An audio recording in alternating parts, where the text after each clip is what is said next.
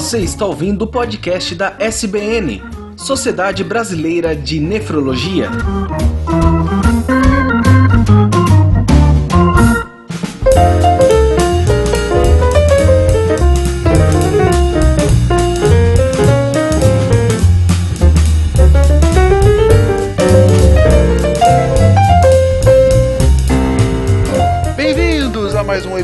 Episódio do podcast da SBN, a Sociedade Brasileira de Nefrologia. No programa de hoje a gente continua conversando com o Dr. Christian Riella sobre nefrologia e genética e me acompanha aqui o Dr. Marcelo Maza. Vamos lá, gente. queria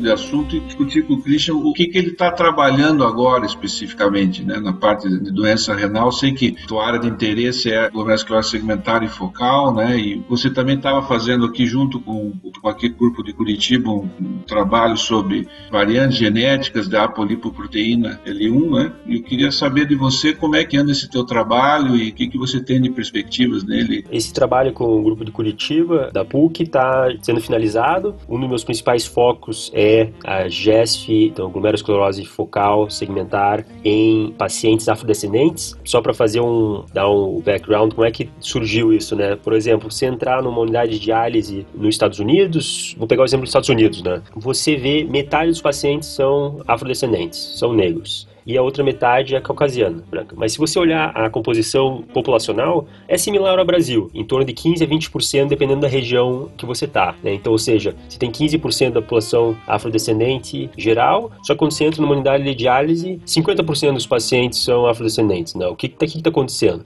Será que é só é, fatores socioeconômicos, baixa renda, tem um, pouca informação, pouco acesso a cuidados médicos, então, digamos, a pressão arterial não vai ser tratada adequadamente, diabetes não vai ser detectado, o que estava acontecendo? Então, nessa época que o meu mentor, o Dr. Pollack, estava estudando, surgiu vários estudos com um banco de dados de muitos pacientes. Né? Um dos projetos é o Thousand Genomes, então mil genomas que colheu informação de muitos pacientes de várias regiões do mundo, que hoje em dia já está em 10 mil número de pacientes, e teve um número bastante para analisar essa relação entre doença renal em pacientes em afrodescendentes comparado com é, doença renal em não afrodescendentes. E o que se notou é que pacientes afrodescendentes possuem uma mutação nesse gene ApoL1, que é apolipoproteína L1, que uma mutação aumenta o risco de doença renal em 30 vezes, em certos casos, com uma margem, digamos, de 20 a 30. E era um gene que já tinha sido estudado. A ApoL1 foi muito estudado pelo seu efeito tripanolítico, ou seja, ele mata o tripanossoma brucei, que é um dos causadores da doença do sono, por exemplo. Então, foi teorizado que essa mutação tornou-se tão comum e ela só é presente em afrodescendentes. Caucasianos têm 0% dessa mutação, afrodescendentes têm 30 a 40%. Então foi teorizado que essa mutação, como causava uma proteção à doença do sono, ela se tornou muito frequente, ofereceu uma vantagem evolutiva. Né? Quem tinha essa mutação vivia mais tempo, não pegava a doença do sono. Então, em 50 mil anos, o gene com a mutação se espalhou pela África Ocidental.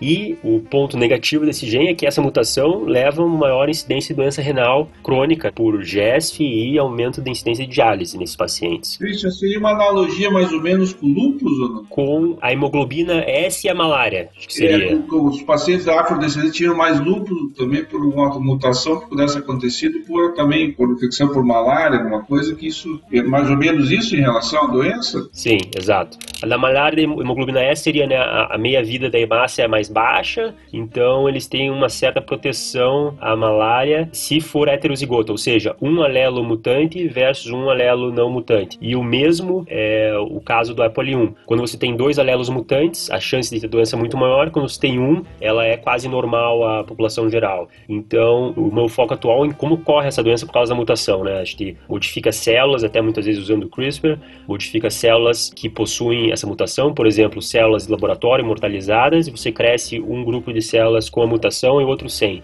e vê quais morrem antes, várias vias metabólicas. Então ainda não está certo o mecanismo, assim vários mecanismos foram levantados, por exemplo, toxicidade na mitocôndria. Acho que é com a mutação a mitocôndria tem mais toxicidade e a célula morre. E, então está evoluindo assim. E no projeto que a gente está fazendo no Brasil, é interessante que a gente está justamente vendo qual a incidência da mutação no Brasil, mais especificamente em pacientes em diálise. Então a gente teve pacientes que foram incluídos no estudo de Curitiba e do Nordeste e nós estamos fazendo a genotipagem, né? Ou seja, só verificando a sequência daquela pequena porção da proteína que tem a mutação e vendo se é uma mutação que é do tipo wild type, né, que seria que não tem a mutação, ou a presença, e vendo essa proporção. E, e preliminarmente vê que também existe essa mutação aqui no Brasil e ela aumenta o risco da mesma magnitude que foi visto em outros continentes, como exemplo nos Estados Unidos. Pacientes que têm essa mutação têm 30 vezes mais chances de ter diálise, independente da causa, né? não só de GESF, mas diálise em geral, comparado a um paciente que não tem essa mutação. E, e não só isso, observou-se né, que os pacientes são mais jovens que possuem essa mutação, eles começam diálise antes do que quem não tem. Então tem fatores aí acelerando e causando essa doença que ainda estão por ser descobertos.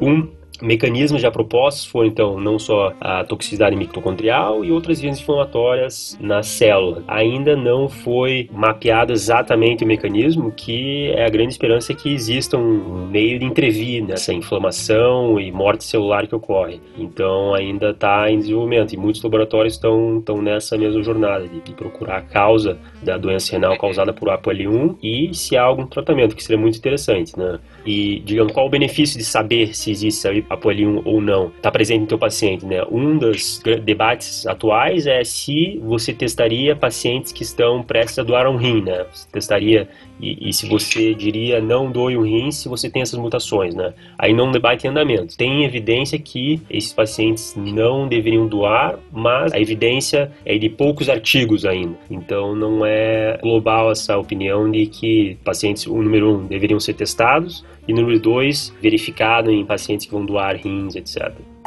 Cristian, como é que você consegue separar nisso a condição socioeconômica nisso? Que é muito marcadamente muito nos Estados Unidos aqui Acho que aqui a questão vai ser diferente de você conseguir caracterizar geneticamente, às vezes por raça. Mas como é que você consegue diferenciar o impacto? Eu acho que nos Estados Unidos parece ser mais, mais marcado, tanto raça como condição socioeconômica. Né? Como é que você consegue transpor isso para nós aqui, já que acho que a gente tem essa mistura racial, né? ela é mais pronunciada do que nos Estados Unidos. Né? Correto, é. Até porque a incidência dos Estados Unidos é até maior preliminarmente do que a gente olhou. Mas o interessante é que o efeito, quando a gente está fazendo ainda as análises, né, o efeito efeito está similar. Você faz uma regressão logística com né, se você desenvolve diálise ou não, e, e, o odds ratio é de 30, né? Isso normalizando para nível socioeconômico, nível de escolaridade, é, região em que o paciente é sul, norte. Então, mesmo as variáveis sendo corrigidas, você ainda tem um efeito causador, não causador, associado a essa doença, né? Então, mas o que você falou é verdade, aqui tem muito mais miscigenação e podem ser que tenha outros genes eh, relacionados, herdados junto com o EPOL1 que causem maior frequência de doença renal, pode ser. Até agora a gente não descobriu nenhum adicional, então ainda isso está se estudando, né? O que acredita-se é que a hipótese é que você não só tem que ter essa mutação, mas um fator que desencadeia a doença, né? Como se fosse um gatilho da doença. Então, você tem a mutação, mas você tem uma infecção viral grave, você tem um episódio de dengue. E isso vai ativar essa morte celular e você vai desenvolver a doença. Até porque em pacientes com doença renal em relação à nefropatia por HIV. Nefropatia por HIV? Como assim? Então, a nefropatia por HIV, em 96% dos casos, os pacientes têm essa mutação, ok? E é mais comum em afrodescendentes. Ou seja, acredita-se que uma infecção viral ative a expressão do gene mutante e cause a morte celular. Até porque a POL1 é teorizada que seja uma molécula de função imune, até porque ela combate o tribotansoma, né? Acredito que não seja não só essa função contra esse parasita, mas contra outros vírus e assim por diante. Então, essa teoria está girando em torno de uma função de imunidade ativada por o vírus. E isso explicaria, possivelmente, o que você havia colocado antes de pessoas com marcadores genéticos de doenças, mas que não acabam de fato tendo aquela doença. Ela fica inoculada. Exato. E são doenças, quando acontece isso, são doenças difíceis de estudar, né? Porque você vai olhar numa família, nem todo mundo teve a doença, alguns tiveram ou não. Então adiciona uma variável a mais. Você tem esses gatilhos da doença, né? Ou seja, infecção, exposição a toxinas. Então, isso que deixa a Apple 1 tão difícil de estudar. Outro fator importante que está, não diria tirando o impulso da descoberta, mas a Apple 1 tem dois tipos de mutações que causam a doença. Ou seja, em localizações diferentes da proteína, a mudança, o efeito é similar à doença renal. Então, quando você está estudando, né, se você tem só uma mutação, é uma coisa, você vai adicionar uma outra variável a teu estudo. Então, é difícil de. São desafios que referentes em relação a essa proteína e ainda ainda por isso eu acredito que não foi descoberto exatamente o mecanismo. Mas tem muitos laboratórios estudando isso porque a população que tem a mutação, 40% de afrodescendentes só nos Estados Unidos, é enorme, né? Então imagina o benefício que você teria em entender bem essa doença e saber tratar bem ela. Christian, me diga uma coisa, como é que os parentes, né, dos doentes que estão em diálise, eles mais próximos, como é que é a função renal? Né? Eu disse, na doença renal, no estadio mais leve, quer dizer, a gente tem algum estudo em relação a isso? O impacto da POL1 nesses indivíduos com ritmo, por exemplo, abaixo de 75, teria algum impacto dizer, na, na, perda de função ou é mais nos pacientes que estão em diálise? Você está perguntando se pacientes, parentes... É, os parentes teriam já alteração, você já identificou doença já com alteração de função renal renal, por exemplo, nessa, nessa população que estudou em diálise ali, né? Essas famílias foram estudadas. Tem alguns estudos, mas quando você tem só um alelo de mutação, né? Em cada gene nós temos duas cópias, né? Para maiores chances de você ter a doença se você tem as duas mutações. Quando você tem uma, não foi comprovado que né, você tem maiores chances de ter doença renal.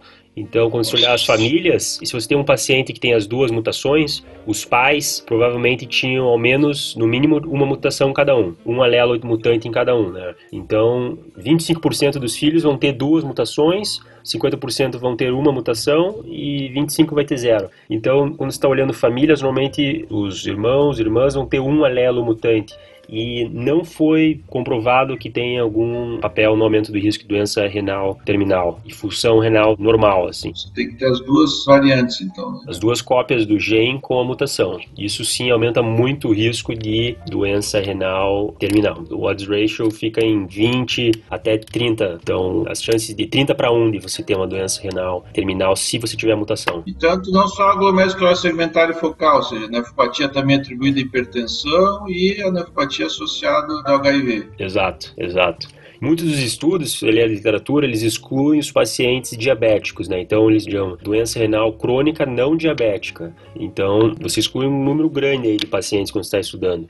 Nesse estudo em particular, está olhando no Brasil, a gente estudou a população afrodescendente em diálise geral, assim, de não retirar esse grupo justamente para ver se tinha alguma relação ou não com a incidência de diálise, né? A chance de você ser um paciente de diálise se tiver a mutação. Então, esse é um ponto distinto, né? Mas na literatura, se você olhar, a maioria dos estudos excluem esses pacientes, como uma forma de quase você aumentar o poder do teu estudo, né? Se você retira esses pacientes que provavelmente vão ter menos mutação, você vai enriquecer a tua amostra de mutações, né? Também, Christian, por exemplo, teve uma relação clínica, por exemplo, com, com albuminúria, alguma coisa assim? Uh, se tiver do, dois alelos... Isso, podia chamar esses dois alelos com alto risco, né? Correto. Eu não sei dizer o número de cabeça, mas as chances de ter alguma alteração renal são mais altas. Mas aí entra aquela coisa que em outras áreas de genética se vai chamar de penetrância, né? Você tem as duas mutações, mas você não desenvolveu a doença ainda, ou você precisa ainda daquele estímulo externo para desenvolver. Então, isso que pode variar bastante de paciente para paciente, mesmo se tiver a mutação. Então, vai depender da interação com o ambiente e de outras comorbidades. A incidência em familiares de pacientes em diálise com as duas mutações tem uma incidência maior de hipertensão. Isso com certeza é. Então, pode até pensar na hipertensão como uma manifestação, uma doença pré-renal de uma doença. não tem como não comentar aqui com Christian que é doença renal policística, né? Quando fala doença genética em relação ao nefrologista, quer dizer, obviamente que há outras doenças, mas aquela que está mais no dia a dia da gente realmente a doença renal policística. Eu queria ouvir do Christian um pouco qual é a tua visão em relação à doença renal policística, né? Que nós estamos agora em, em relação a, ao futuro que você vê, entre o presente em termos só de diagnóstico, impacto em relação à genética, o sequenciamento de DNA e em relação à doença renal policística, qual é a tua visão hoje em relação a isso? Eu acho que se pensar num paciente com doença policística, a, a informação genética ainda é importante, mesmo se você já tiver o diagnóstico. Né? Por exemplo, dependendo do tipo de mutação, se for uma mutação que alterou o aminoácido versus uma mutação que parou a formação da proteína, da policistina 1 ou 2, né? se for a doença policística tipo 1 ou 2, você tem prognósticos distintos. Você vai ter um declínio da tua função mais rapidamente, por exemplo, se a mutação parou a, a transcrição da proteína na metade dela. Então, é uma mutação mais agressiva do que uma que só mudou um aminoácido para um aminoácido similar, mas que ainda causou a doença. Então, essa é uma aplicação inicial dessa medicina em precisão, que você, através de um exame genético, você poder dizer para o paciente, ah, o teu prognóstico é pior ou melhor por causa dessa mutação ou melhor por causa da outra. E com isso, você agrega dados também, né? A doença que vai no futuro ajudar médicos a prognosticar melhor os pacientes até escolher as terapias adequadamente. A gente ainda não está nesse ponto, né? Que você ia escolher a terapia baseada no teu código genético, que já na medicina oncológica e hematológica está ocorrendo. Então, acho que ainda tem um papel, mesmo em uma doença com uma manifestação de fenótipo, como se diz, tão forte, né? Que você vê múltiplos cistos em imagem, acho que ainda tem um papel de prognosticar dependendo do tipo de mutação. Os tratamentos da doença policística não evoluíram tanto. Eu acho que a gente ainda está longe da terapia genética na doença policística, porque, como a gente discutiu o CRISPR, ele ainda não está tão preciso em editar as células como a gente gostaria. E para prevenir a doença policística, essa edição vai ter que ocorrer numa fase em que você ainda não tem os cistos, antes deles se formarem. Então você está falando em tratar um rim que está funcionando bem quando o paciente tiver 15 anos, 20 anos e correr o risco de ter esses efeitos fora do alvo, off-target effects do CRISPR. Então eu tenho esperança que logo vão ter tratamentos baseados em, em genética, em edição genética, quanto à doença policística e espero ver algum avanço no, nos tratamentos mais convencionais, que até agora não teve nenhum que teve uma redução muito significativa no crescimento dos cistos, né? Evolução? Do ponto de vista prático, assim, eu estou no consultório como nefrologista, chega lá um indivíduo lá seus 30, 35 anos, tem uma história familiar de rim policístico, ele vem se apresenta com uma função renal normal. Como é que você abordaria ele do ponto de vista prático? Você faria sequenciamento, é importante se fazer relação diferencial em PKD1, PKD2, ou você trataria ele, viria em termos de pressão arterial, ainda não foi liberado nos Estados Unidos por esse tipo de tratamento tratamento, né? Como é que você encararia ele em termos de, primeiro, do tratamento dele no curto e no, no médio e no longo prazo?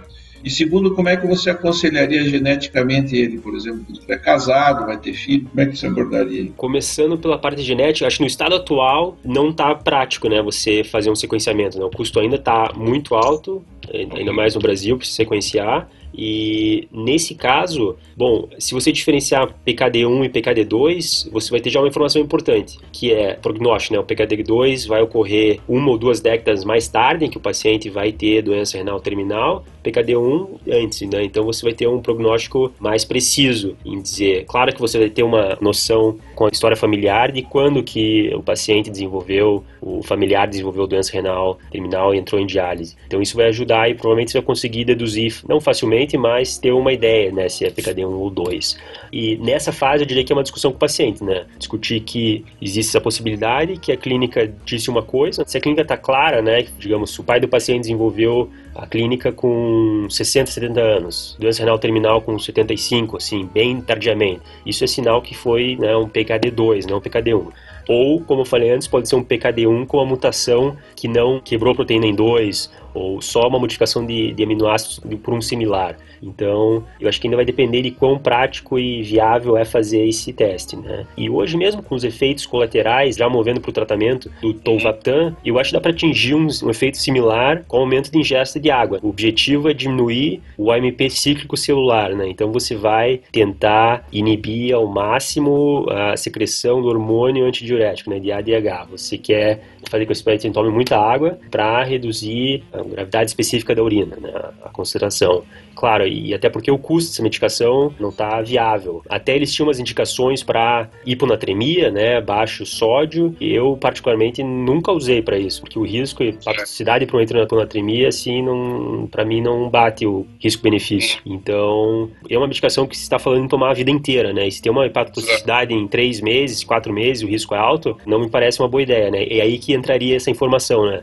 eu não seria tão agressivo com um paciente que tivesse um PKD2, por exemplo, em relação ao uhum. PKD1, né? PKD1 começaria bem antes, por exemplo, tem evidência de estatinas, né, na redução do crescimento em cistos, isso em modelos animais. De cabeça aqui eu não consigo dizer se o trial de estatinas em humanos teve efeito, mas você pode começar estatinas, né, essas remutações em relação à água, inibidor da ECA, e o quanto antes melhor, né, que cada uma das vias que as medicações estão bloqueando foi mostrado que teve uma redução de crescimento de cisto pequena, mas teve. Então, juntas, você vai conseguir um efeito maior. Mas os trials de doença policística são muito difíceis, né? Porque os pacientes desenvolvem a doença ao longo de décadas. Então é extremamente difícil você fazer um estudo viável, né, com custo viável, para mostrar se a indicação é efetiva ou não. E eu acho que se forem indicações já aprovadas, como estatinas, em da ECA, que nós sabemos os riscos o benefício é grande, né? Você começar a tomar elas bem antes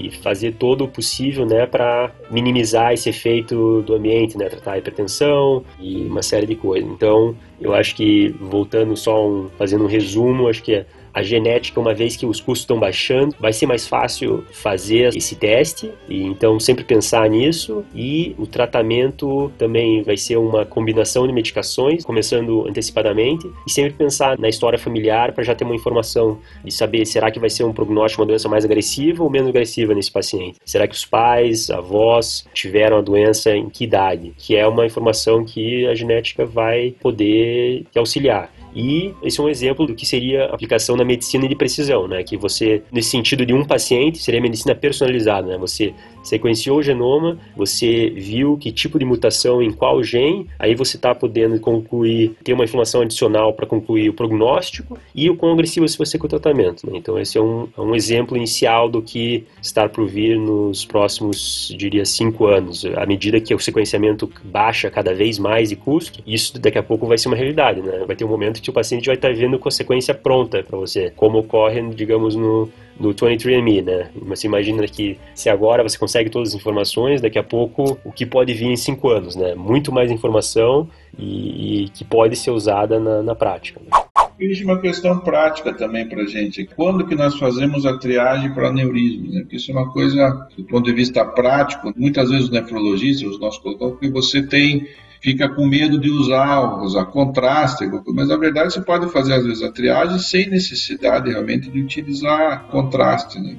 Mas como é que você vê isso numa triagem para aneurisma cerebral? A única indicação atual aceita né, seria uma história familiar né, de ruptura de aneurisma. Outra seria se o paciente tem uma preocupação enorme e realmente quer fazer um exame de imagem para verificar, seria outra questão, né? Porque daí o procedimento não é benigno, né? Você clipar o aneurisma é um procedimento de risco, então o risco-benefício de você fazer o screening em várias pessoas e começar a intervir o risco vai ser causar uma colocação vai ser maior do que o benefício, né? Acho que ainda eu, eu sou menos seria menos agressivo nesse sentido de somente né, fazer imagem em pacientes que tiveram história de ruptura na família e se em discussão com o paciente ele realmente ou ela realmente quiser fazer a imagem para ficar tranquilo ou não. Então, mas ainda é um debate, né? Acho que se fosse qualquer outro tipo de complicação seria mais fácil você dizer, ah, faz imagem ou não, mas como o aneurisma cerebral, né, a complicação é muito mais delicado, né, qualquer procedimento. Então, o benefício de você fazer imagem em pacientes assintomáticos sem história na família não justifica ainda. Bom, gente, papo muito interessante, sem dúvida. Falar de genética é algo que abre a cabeça para várias perspectivas. Eu tô até agora pensando nas implicações éticas e possibilidades futuras, não só para tratamentos relacionados a doenças renais, mas até bem mais expandido, toda a questão com relação que a gente havia colocado do paciente, de testes neles, enfim, e de potenciais usos até para no futuro próximo toda aquela discussão que a gente sabe que ainda vai ter sobre qual é o limite do tratamento gênico, né? Mas de qualquer forma, agradeço demais a presença aqui do Christian e deixo para vocês aí para comentarem quaisquer outras dúvidas, comentem, deixem aí nos comentários, falem conosco por e-mail, enfim, vamos continuar esse episódio e para outros próximos temas também. A gente fica por aqui até o próximo episódio aqui do podcast da Sociedade Brasileira de Nefrologia.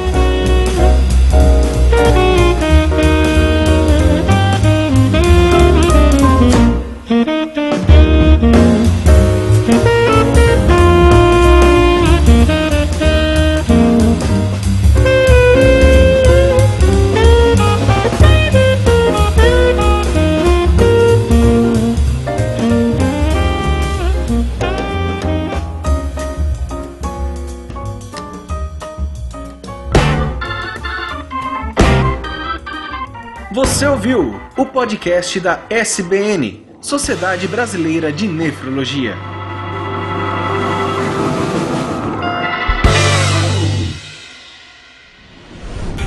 Este programa foi editado por Tapcast. Edições e Produções de Podcast.